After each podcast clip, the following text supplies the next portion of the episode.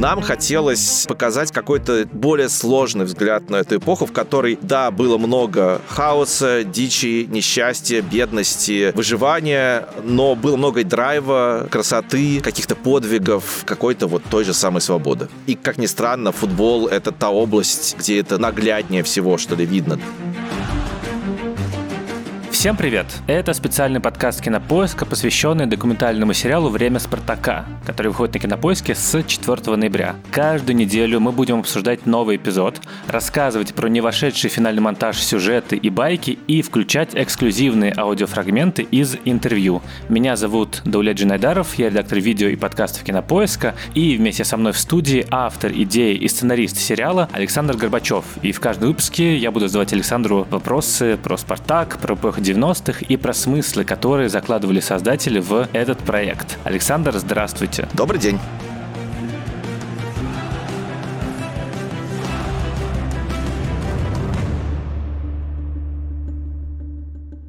Наверное, надо сразу признаться, что в этом подкасте буду выступать в роли внешнего человека, так сказать, со стороны, потому что, во-первых, не работал над сериалом, а во-вторых, никогда не был фанатом или даже болельщиком «Спартака». Во многом потому, что в начальной школе два с половиной года занимался в детской футбольной команде «Торпедо ЗИЛ». И к «Спартаку» у меня отношения, ну, не негативные, разумеется, но скорее есть чувство конкуренции. Ну, конечно, за матчами спартаковцев я следил, особенно в Еврокубках, и всегда читал э, разные подшивки отрывки спортивных журналов про Романцева, про Егора Титова, про Андрея Тихонова. Вот я скорее дитя второй половины 90-х, того периода, который будет скорее в поздних сериях сериала, а в начале мы будем обсуждать что-то про период конца Советского Союза и начала 90-х. И я хотел спросить, поскольку футбол — это, как правило, с детства и на всю жизнь. Ты выбираешь команду, которую любить, ты выбираешь каких-то любимых игроков э, в очень нежном возрасте. Я хотел спросить, какие у вас, Александр, отношения со спортом? Спартаком и чем конкретно для вас важен Спартак и как вообще появилась идея снять документальный сериал про именно эту команду, а не, скажем, Торпедо Зил? Ну, на самом деле, сразу шокируем вас, а может быть и слушателей. Я тоже никогда в жизни не болел за Спартак. Более того, в 90-х я скорее смотрел матчи Спартака с таким, ну, не то чтобы желанием, чтобы они проиграли, да, но мне было интересно, чтобы кто-то составил им конкуренцию, поэтому, в общем-то, не могу сказать, что я болел против, да, но уж точно я не радовался, когда Спартак раз за разом выигрывал выигрывал чемпионат России, но сразу скажу, что это, в общем-то, совершенно нормально, да, и автор истории не обязан как бы любить предмет своего рассказа. Иногда даже получается интереснее, когда человек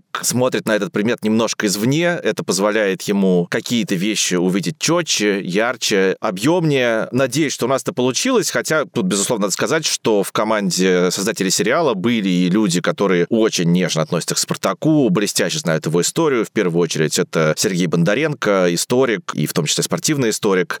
Для меня эта история, я вот думал о том, да, как бы где она начинается, и понял вот что. Когда мне было 8 лет, умер мой папа. И про него я помню очень мало вещей и какими-то такими, знаете, вспышками. И я каким-то очень таком смутном, знаете, гипногогическом таком э, облаке вот вижу какую-то вот сцену, что вот мы дома, и вот там телевизор, там показывают матч, и вроде бы играет Динамо Киев и Спартак, и вот как бы папа болеет за Динамо Киев, и мы все тоже болеем за Динамо Киев. Возможно, вот сейчас я уже думаю, хотя это, наверное, такой же автофикшн, это был тот самый матч Спартак-Динамо Киев 89 -го года в октябре, да, когда, значит, на 90-й минуте э, Валерий Шмаров забил победный гол, и Спартак выиграл свое первое чемпионство с Олегом Романцевым. И, соответственно, это, наверное, важно в каком-то психоаналитическом, что ли, смысле, да, что вот одно из моих там воспоминаний про отца, оно связано с футболом, и в некотором смысле с Спартаком, пусть и не с его поддержкой. И дальше все мое детство и юность, все 90-е, Спартак как-то присутствовал где-то рядом, да, где-то в поле жизни.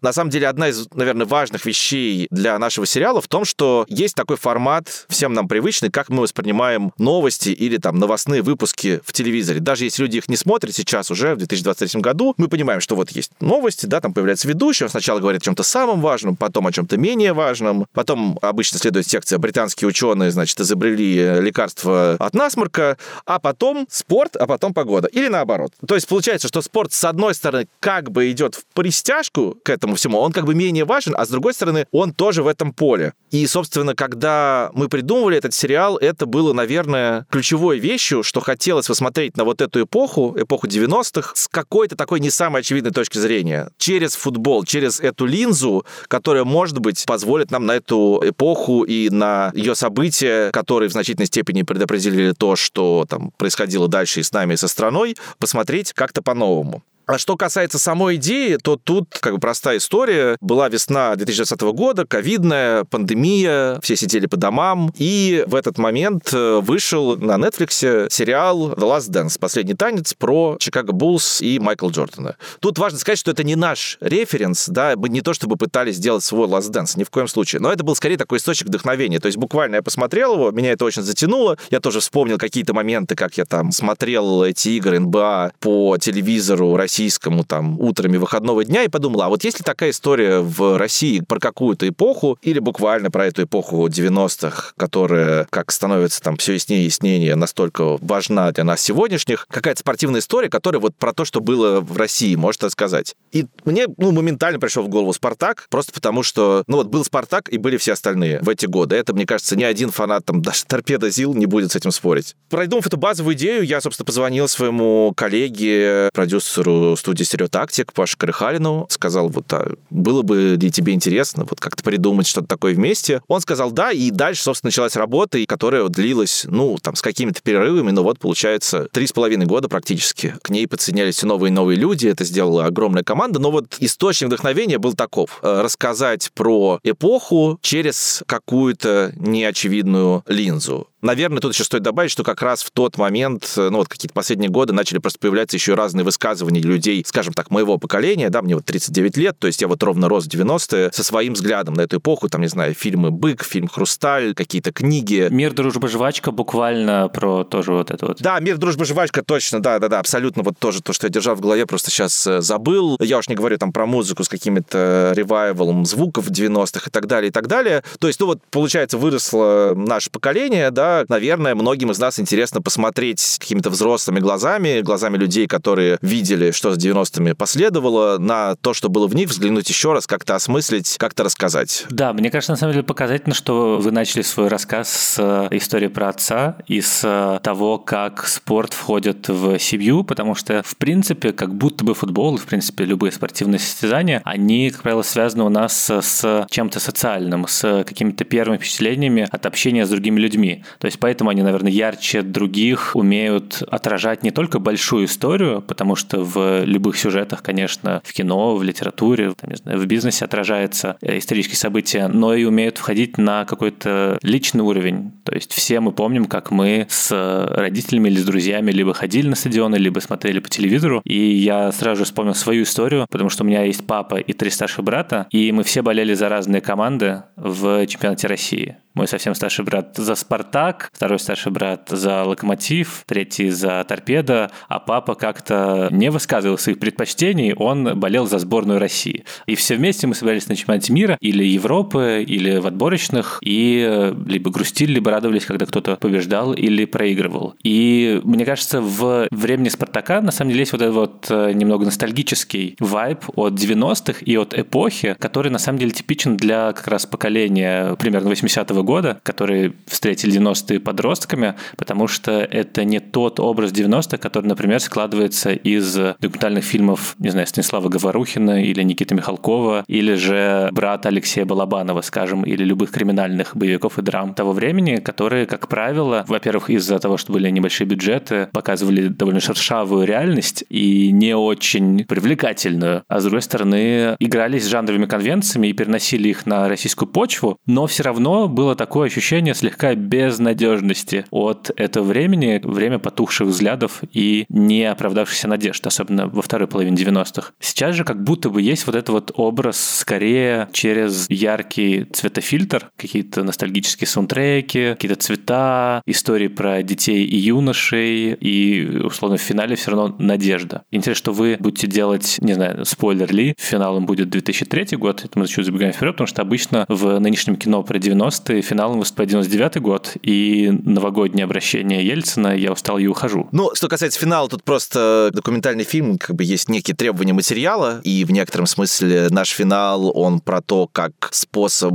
существовать 90-х не встраивается в 2000-е, но, наверное, мы об этом поговорим в каких-то других выпусках. Вот. А что касается образа 90-х, я и соглашусь, и не соглашусь, потому что, с одной стороны, да, конечно, сейчас появилась такая немножко инстаграмовая, да, скажем, картинка 90-х, VHS, все эти как бы пленочные фильтры, такой какой-то ностальгический вайб, это есть на уровне соцсетей и каких-то подходов к визуальности, это есть на уровне музыки, там какие-то жанры типа Vaporwave, который романтизирует вот эту вот эстетику, условно, Windows 95 и всего такого прочего. И, конечно, в России это все примешивается к некоторому образу 90-х, как все-таки времени свободы по сравнению с тем, что было до и что было после. Свободы со всеми ее как бы плюсами и издержками, но тем не менее. Но, с другой стороны, это время во многом посеявшее те плоды, которые привели к несвободе. И мне кажется, что обращение к 90-м, оно связано не только с ностальгией, но и с вот в этой вот попыткой как бы анализа, как такого именно сложного времени, потому что вот мы вспомнили сейчас разные проекты российские, которые об этом времени говорили, но вообще говоря, в прошлом году был довольно важный международный проект, говорящий об этом времени, а именно документальный сериал Адама Кертиса «Травма Зон». И как раз на Кинопоиске была прекрасная рецензия моего друга и учителя Юрия Сапрыкина на этот сериал. Как и все фильмы Кертиса, он очень впечатляющий. Документальный сериал, полностью скроенный из архивов BBC времен конца 80-х и до конца 90-х,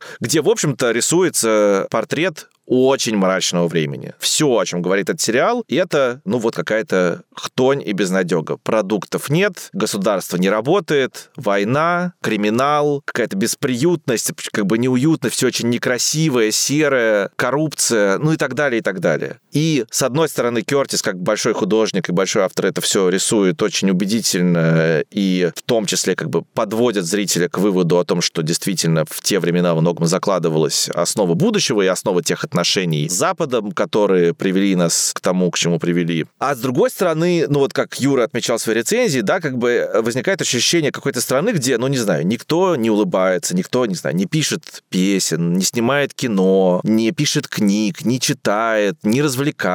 Да, а если развлекается, то это какие-то очень неприятные люди с большими деньгами, которые, значит, ссорят ими как бы в дорогих клубах. И это тоже неправда, как бы, да, это тоже такая утрированная картина. Нам хотелось показать какой-то более сложный взгляд на эту эпоху, в которой, да, было много хаоса, дичи, несчастья, бедности, выживания, но было много драйва, красоты, каких-то подвигов, какой-то вот той же самой свободы. И, как ни странно, футбол — это та область, э, где это, ну, нагляднее всего, что ли, видно, да, когда вот мы говорим про первую серию, да, поэтому вот можно привести этот пример, что наше рамочное событие — это матчи с Реалом, весна 91 -го года, да, Спартак играет в четвертьфинале Кубка Европейских чемпионов, и нам как раз важно было вот в серии создать картину того, в каких обстоятельствах это происходит. Вокруг творится вообще непонятно что. Там СССР рушится. Как спасать экономику, непонятно. Да, там в стране противостояние союзных властей с республиканскими, Горбачева с Ельциным, дефицит, талоны, все что угодно. И футболисты во всем этом живут так или иначе, да, они как бы так или иначе все это видят, все это испытывают на себе. Спартак едет как бы в Мадрид на стадион Сантьяго Бернабеу, где, наверное, свои проблемы, но явно другого свойства и масштаба, и обыгрывает там э, Реал 3-1. Для меня в этом есть что-то очень про ту эпоху, когда из какого-то хаоса возникает вдруг какая-то красота и какая-то яркость. Интересно, конечно, насколько вам, как стадиону, хотелось это каким-то образом романтизировать или глорифицировать, потому что кажется, что это не вполне, на самом деле, здоровая как будто бы тенденция, когда все вопреки, все через силу, но очень как будто бы и про 90 действительно, и про ментальность подвига. В какой-то мере это, конечно, отражает стереотипы про историю России, россиян. И это отражает в некотором смысле миф Спартака, да, кто-то из наших героев, чуть ли не Федук, на самом деле, как ни странно, один из самых молодых наших спикеров и болельщиков Спартака говорил, что его идентичность в том, что это такая команда, которая все время вот, может тебе фокус показать, да, что вот она все время делает что-то неожиданное, что, может быть, на пустом месте куда-то обрушится, да, а может быть, на таком же пустом месте что-то уникальное создать. И в этой чудесатости есть часть его идентичности и часть привлекательности этой идентичности. Ну и привлекательности как э, объекта для спортивного документального фильма, разумеется, который всегда построен на преодолении, на том, что есть определенная цель финальная, есть противник, понятно, что нужно делать, нужно выиграть, есть какой-то результат, понятны ставки и всегда понятна мотивация. И первая серия сериал начинается с того, что называется Cold Open. Нам дается небольшой кусочек тизер, анонс главного события серии, которое мы завершаем на самом интересном месте, как правило, где герои достигают дна, и дальше мы пытаемся оставшиеся 30 минут понять, а каким образом эта команда, эти персонажи пришли к этой точке, и чтобы затем в финале дать нам какую-то надежду, либо же, наоборот, развеять. Как правило, в первой серии все-таки всегда как будто бы в финале должен быть какой-то успех, а затем такой клиффхенгер на будущее. Мне хотелось спросить, какие вот жанровые конвенции спортивного дока вы как-то стремились повторить, какие хотели, может быть, сломать? Важно, конечно, что спорт очень благодатный материал для сценариста, потому что он сам по себе драматичен как бы исходно, да, в нем заложен заведомо какой-то конфликт в каждом там матче, в каждом турнире, да, здесь есть заведомо препятствие, просто он так организован, да, он сделан для того, в частности, чтобы выжимать из людей эмоции, и, конечно, ну, это просто удобно работать с этим материалом, потому что, ну, грубо говоря, некоторые там матчи или спортивные события, простите за клише, но лучше и интереснее, чем любой сценарист бы придумал. Сам хрестоматийный пример, вот опять же, недавно вышел там сериал про Дэвид Бекхэма, кстати, рекомендую, если будет возможность слушателям посмотреть, очень хороший сериал, и, ну, вот там рассказывается подробная история этого финала Лиги Чемпионов 99 -го года. У нас кассета была, я прям пересматривал этот финал. К сожалению, там нет великого комментария Владимира Слаченко, да, как бы пижоны лежат и великие торжествуют, а у нас в сериале есть не этот, но вообще, как бы, да, Маслаченко, конечно, очень сильно украшает всю эту фактуру, но вот напиши это там в сценарии, команда проигрывает всю дорогу и как бы на добавленных минутах, там за три минуты два гола забивает и выигрывает главный турнир в Европе и делает требл, да, ну, продюсер бы сказал, ну, что это за фуфло, да, ну, типа, никто не поверит. И в футболе, и там в любом спорте такое, ну, регулярно происходит, за это мы, наверное, и любим его.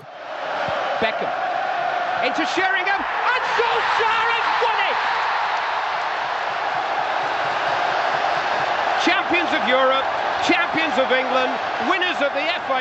Наверное, важно сказать, что в тех спортивных документалках, которые мы вот сейчас видим, их довольно много в последние годы. Кажется, что, в частности, как раз Last Dance спровоцировал этот вал. И, например, еще успешный Drive to Survive, нетфликсовский, да, про Формулу-1. Они обозначают два возможных подхода. Да, один — это как бы scripted documentary, да, когда ты берешь уже состоявшуюся историю, события, которые уже были, и складываешь из них какую-то там драматическую конструкцию с какими-то героями, с какими-то интригами и так далее, и так далее. Какие-то интриги убираешь, да, какие-то, наоборот, выворачиваешь на полную мощь. И это наш подход, да. Другой подход — это вот как Drive to Survive, как фильмы про Ман-Сити, про Барселону, да, когда это как бы реалити. Ты снимаешь очень долго какой-то объект, там внутри находишься, там чемпионата или турнира или команды, и потом из этого материала, как бы, в зависимости от того, как жизнь повернулась, складываешь какую-то конструкцию, да, но ты находишься внутри этого события и фиксируешь, как оно происходит. Я бы не сказал, что у нас как бы были какие-то там цели или мысли о том, чтобы сломать какие-то конвенции. Хотелось, честно говоря, просто сделать зрительское документальное кино. Не только для болельщиков и фанатов, да? Ну, объективно говоря, наверное, человек, который, ну, вот совсем не интересуется футболом, никогда в жизни его не смотрел, ну, вряд ли он это включит, хотя бы нам бы, конечно, хотелось. Но хотелось заинтересовать там даже тех людей, которые, ну, грубо говоря, российский футбол никогда не смотрят, а смотрят, там, не знаю, Лигу чемпионов и э, международные турниры, да,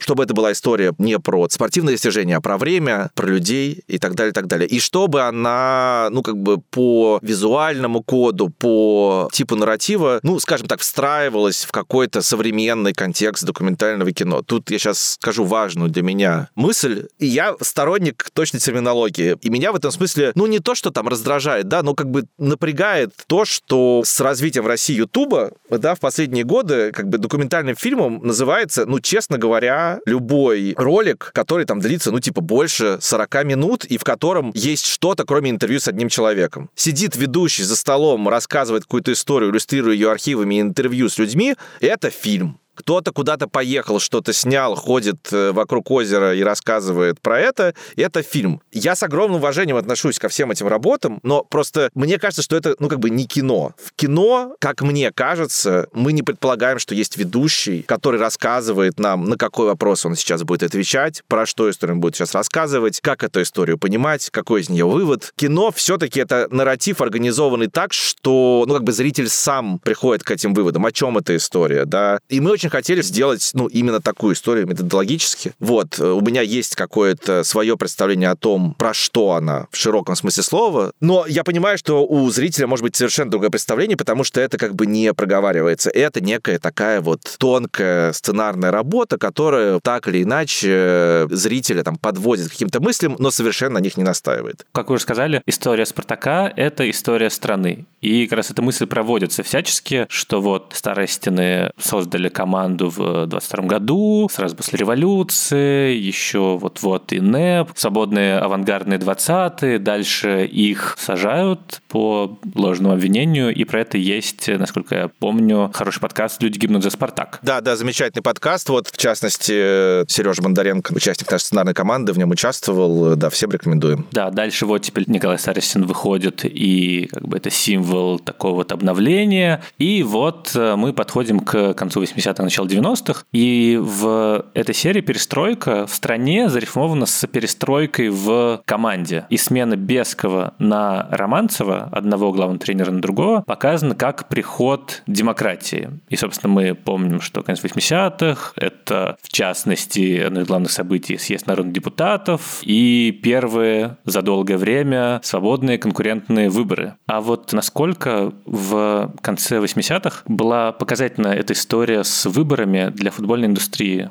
И в чем была мотивация старости на самого?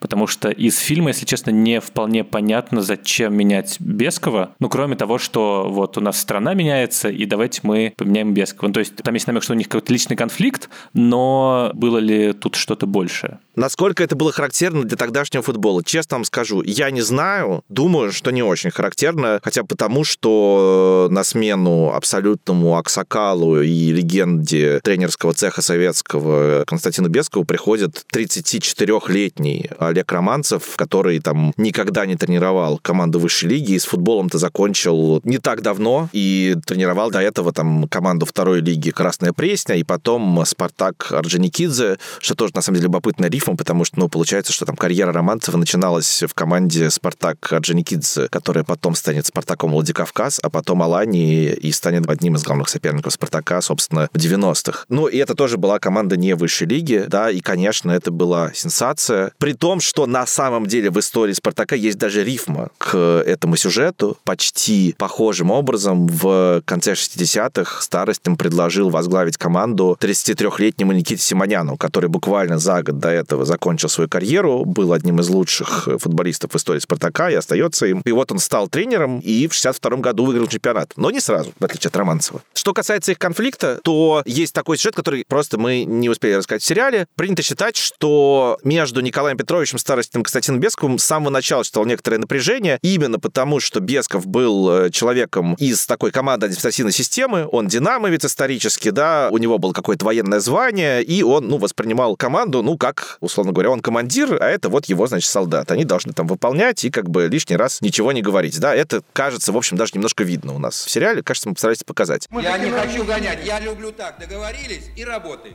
Не договорились, нельзя этого делать. Вот я гонять вас не собираюсь. Константин Иванович, Старостин, соответственно, у него как бы другое представление о том, как должна быть устроена футбольная команда. Это семья, здесь у людей есть право на мнение, и вот между ними были напряжения, но оно долгое время ну, было сглажено, с одной стороны, потому что, ну, как бы Спартак играл хорошо, был в призовой тройке, два раза выиграл чемпионат СССР, а с другой стороны был жив Андрей Петрович Старостин, брат Николая Петровича, который, собственно, был большим другом Бескова. Да, они там вместе, по-моему, ходили в баню, ходили в театр, они оба были такие любители красивой жизни. И принято считать, что, собственно, Андрей Петрович был ну, медиатором между этими двумя людьми. И в 87 году Андрей Петрович умер. А в следующем году, собственно, Спартак закончил чемпионат на четвертом месте, что, ну, воспринималось как неудача, конечно, потому что до этого все свои годы Бесков либо выигрывал, либо там был на втором-третьем месте. И, видимо, вот в этот момент этот конфликт дозрел. Кроме того, Бесков хотел отчислить даже для себя нехарактерное количество футболистов. Он любил избавляться от новых игроков и приводить новых, но тут их было совсем много.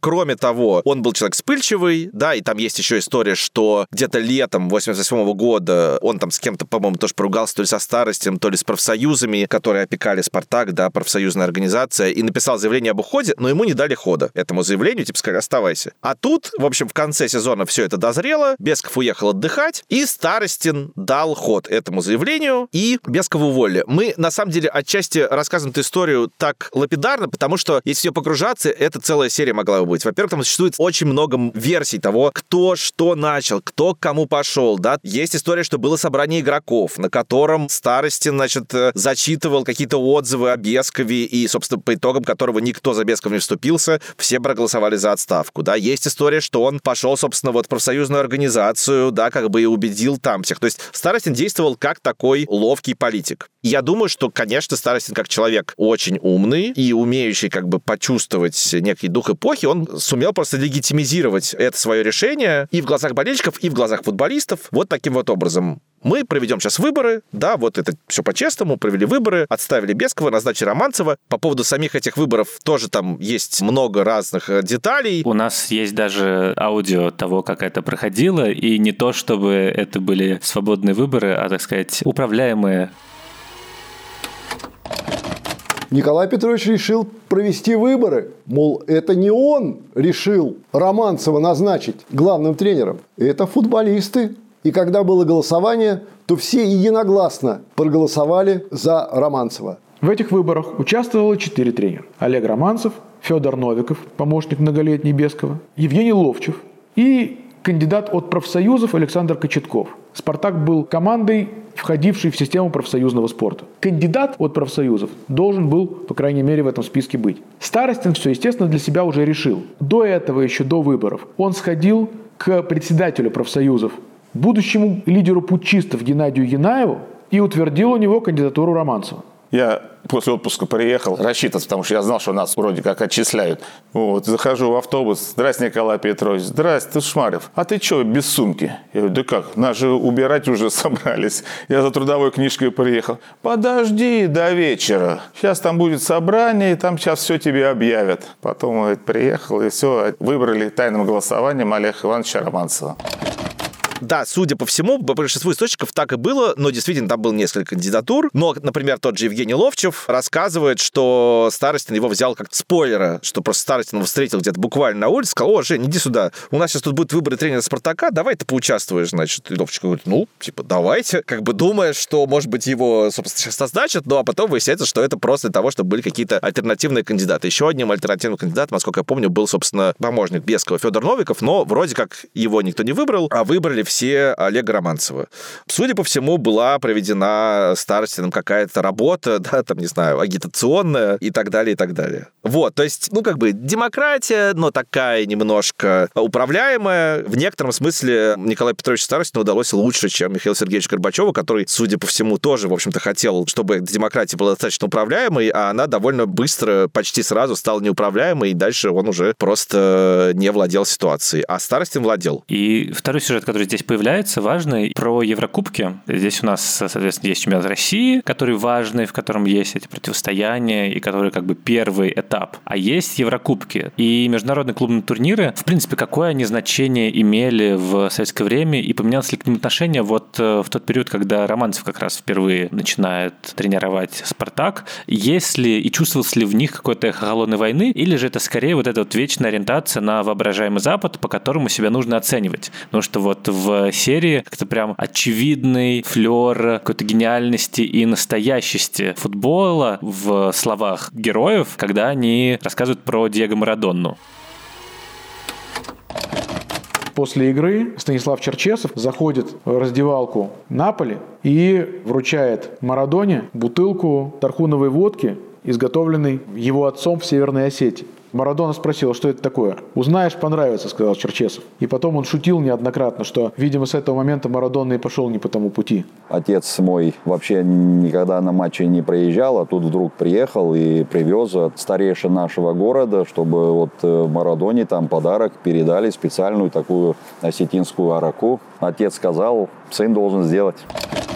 И здесь как будто бы есть вот этот вот момент, что настоящее противостояние — это на самом деле где-то за рубежом. И это как будто бы тоже такая типичная история про... Мы тут не будем уходить в обобщение национальные, но есть вот это вот э, как будто бы ориентация на то, что, как оценит и как ты покажешь себя за рубежом. Даже условно, вот мы говорили про спортивно-документальные фильмы, а в российском кино последние годы, ну там с 12 на самом деле, возник, ярко вспыхнул вспыхнул и затух жанр спортивного блокбастера исторического про победы прошлого, в котором тоже на самом деле главные сюжеты были про то, что в хоккей с канадцами играем легенда номер 17, в футбол с англичанами, один из молчаливых мужчин в баскетбол с американцами в движении вверх. И тоже это как будто бы вот главное такое противостояние. Мне кажется, что вот этот стереотип сегодняшний про то, что вот, ну вот, конечно, чемпионат там России, это все хорошо, но посмотрим, что вы там покажете, да, там в Лиге чемпионов. Если там в Лиге чемпионов вы никуда не выходите, то ничего это ваше не стоит. Ну вот мне кажется, что в Советском Союзе такого скорее не было, потому что, честно говоря, был очень сильный внутренний чемпионат. И когда у тебя как бы реальная сильная конкуренция между там Спартаком, Динамо Киев, Динамо Тбилиси, кто-то еще к этому всему подсоединяется иногда, да, там, э, будь то Арарат, то я не уверен, что игроки и болельщики советских клубов вот относились к этим Еврокубкам как к какому-то невероятному, как бы настоящему испытанию. Могу ошибаться, но тут была все-таки уже тогда вот эта вот магия имен, да,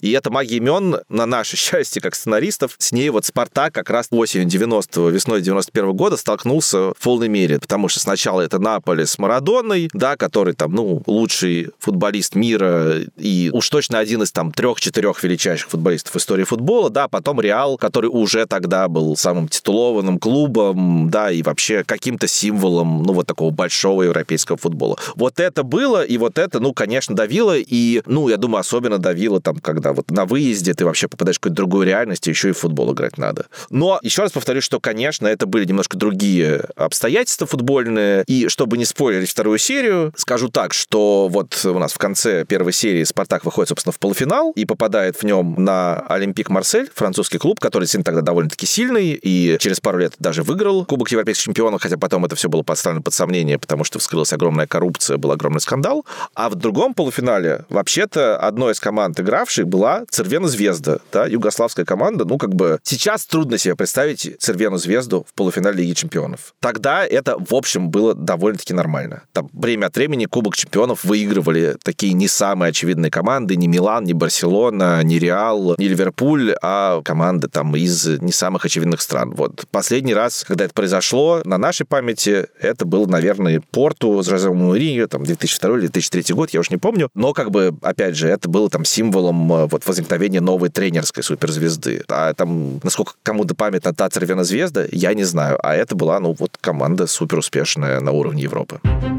Думаю, что на сегодня все. Такой установочный у нас получился выпуск про первую серию и про главную сюжета. И мы продолжим обсуждать каждый эпизод, какие-то темы, которые поднимаются в сериале «Время Спартака». И также будем продолжать включать не вошедший в финальный монтаж аудио, который нам любезно предоставил продакшн. Сериал «Время Спартака» можно смотреть на Кинопоиске по подписке «Плюс». Новые серии выходят каждую неделю. Производством проекта занимались «Плюс Студия» и компания «Стереотактик». Поддержку проекту оказали футбольный клуб «Спартак» и «Winline». На подкаст можно подписаться в Apple Podcasts, Яндекс.Музыки, Castbox и прочих аудиостримингах, а еще на YouTube-канале подкаста Кинопоиска. Пишите ваши отзывы, оставляйте комментарии и отправляйте развернутые письма на почту подкаст собакакинопоиск.ру. А над этим эпизодом работали звукорежиссерка Лера Кусто и продюсер Елена Рябцева. До скорых встреч. Спасибо всем. Всего доброго.